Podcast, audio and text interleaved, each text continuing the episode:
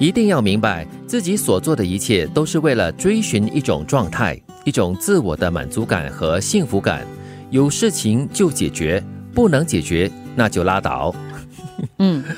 所以你要明白这一点啦，自己所做的一切努力啦，或者是工作呢，都是追求一种自我满足的一种状态，还有幸福感觉。我觉得更重要的是，你要知道什么东西会让你感到满足，什么东西会让你感到幸福。你知道它是什么了之后呢，你要找它就很容易了。嗯，所以指的就是不管是在工作上啦，或者是在感情上的付出各方面哈。嗯，正如下半句所说的嘛，如果有状况的话，有难题的话，就去解决它嘛。嗯。烦恼，我们之前也说过嘛，就是在你的脑海里面自己编造出来的故事。嗯，你一一味的在那里纠结啊，在那边苦恼，没有用的。是，与其这样子，不如就想方案来解决这个问题了。嗯，如果你经过了努力过后呢，还是不能够解决，那就拉倒，有一点点消极。但是你如果纠结着，又有什么办法可以解决呢？嗯，它不消极的地方在于你已经经过努力了啊。对呀，无论发生怎么样的变故，不要打破生活原有的规律。要按时吃饭，按时睡觉，规律，嗯，这是重点哈。凡是有规律，我们从小的时候不是尽量被让父母亲啊、教师培养我们嘛？对啊，啊，吃饭，然后做功课，然后去玩乐，然后又在吃饭，然后就早点睡觉。什么时间该做什么样的事情，就做什么样的事情。对，就好像这个日升日落一样，啊，一年四季的转换哈，都是有个规律的。一旦规律的话，你的身体也会好起来，你的整个嗯。习性啊，又或者甚至是你的个性哈，也会强大起来。我觉得这段话呢，我们要用在非常时期来提醒自己，嗯，尤其是当你心情非常的不好，当你因为某件事情而感到很悲伤，然后呢寝食难安的时候，你也找不到方案的时候，你就要告诉你自己，现在最重要的就是让我的身体休息。你按时吃饭，按时睡觉，当你的身体修复了，你的脑筋哦，自然的就会灵通一些些的。嗯，作息有规律的话，其实就可以避免紊乱。嗯，脑子里面一旦紊乱的话，那就惨了。而且你脑子里一旦紊乱，或者生活作息哈各方面都受到打扰的话，那你的心情啦、情绪各方面也没有办法变好的。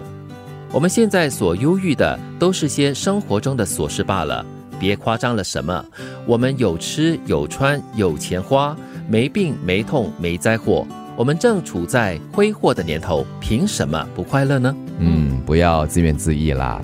不要这个多愁善感了，要惜福，要感恩。所以生活中的小病小痛总是难免的，不要因为小病小痛而让自己感觉很忧郁，或者是觉得生活啊、生命啊没有什么意义。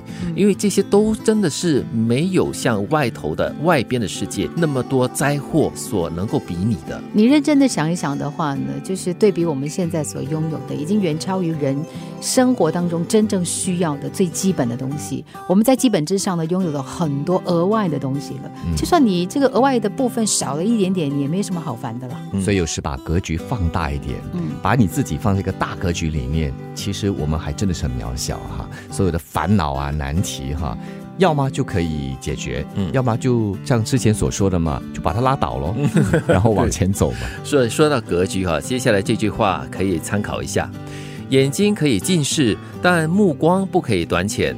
知识可以不多，但格局不能太小。你要活成没有问题的高手，而不是解决问题的专家。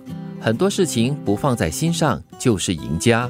嗯，这个生活啊，生活中的问题那是难免的。嗯，只是说你要把它变成你的一个问题吗？嗯，还是它持久不断的在那里烦扰着你？所以你要怎么样去把这个问题变成是你生活中的一小部分，而不是一天到晚去忙着解决各种问题哦。嗯，如果你的目光有问题的话呢，你就要拓宽它。嗯，你就不要只是聚焦在小东西上面。对，如果你的格局不够大的话呢，只有一个可能就是你的知识匮乏。我们接触的东西太少了，我们要想方设法的去增加各方面的那个知识。嗯，丰富自己，然后长智慧哈。嗯，老是在小问题上打。转的话，嗯，格局也小，也自己也变成小家子气了。所以这句话就是很多事情不放在心上就是赢家。所以你不放在心上的话，你就不会纠结，就不会烦恼，很多东西就可以解决了。